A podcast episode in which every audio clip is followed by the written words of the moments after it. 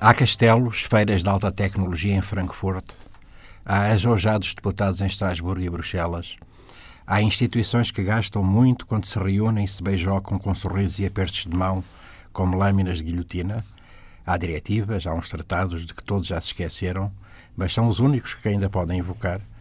Há um humanismo retórico e uma insuportável herança da perdida roupagem imperial. Há. Há o prémio Sakharov. Há guarda-livros que se travestem de políticos e uma cegueira aberrante. Há roupas de marca. As elites africanas pelam-se por elas. Omar Bongo, o modelo pequeno, foi o melhor discípulo da France Afrique. Era elegante. E há o Festival de Cannes, onde as passadeiras vermelhas nunca desbotam. Há Veneza, onde se morre. Há o Siroco, que se mudou para Berlim. Os historiadores alemães referem-se ao período da reunificação e ao Reich atual como a República de Berlim. Os maus falam em quarto reis. Há ossos e bombas por explodir nos aterros e alicerces dos edifícios reconstruídos. Há perfumes e hipermercados, há agricultura francesa. As vacas gaulesas continuam a ser melhores do que as da velha Albion.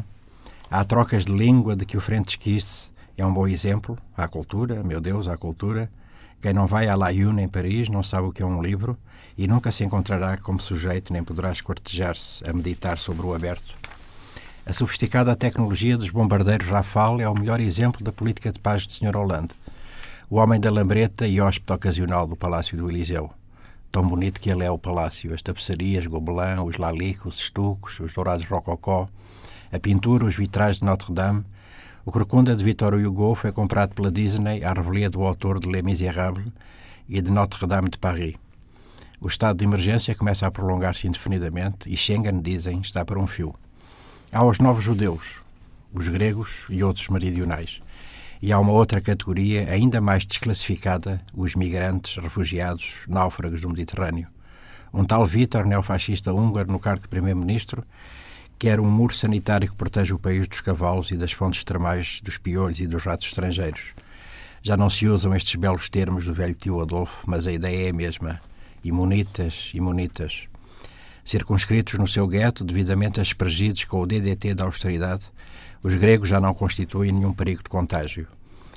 O caricato líder do Eurogrupo, por delegação tática de Schobel, nem põe o trema por cansaço, o mesmo que inventou um mestrado que não fez, o irresponsável total e socialista, diz ele, mas deve ser do bairro vermelho da Mercedão, já veio fechar a porta do prostíbulo. A Europa desta gente fede os de Gaulle, Adenauer, Churchill, Jean Monnet, Maurice Schumann e etc., nem para mordomo os queriam. E já nem refiro as opções ideológicas e políticas onde isso já vai. A Dinamarca quer tirar os bens aos refugiados que chegam e depois voltar a correr com eles. A nova lei da imigração está no prelo.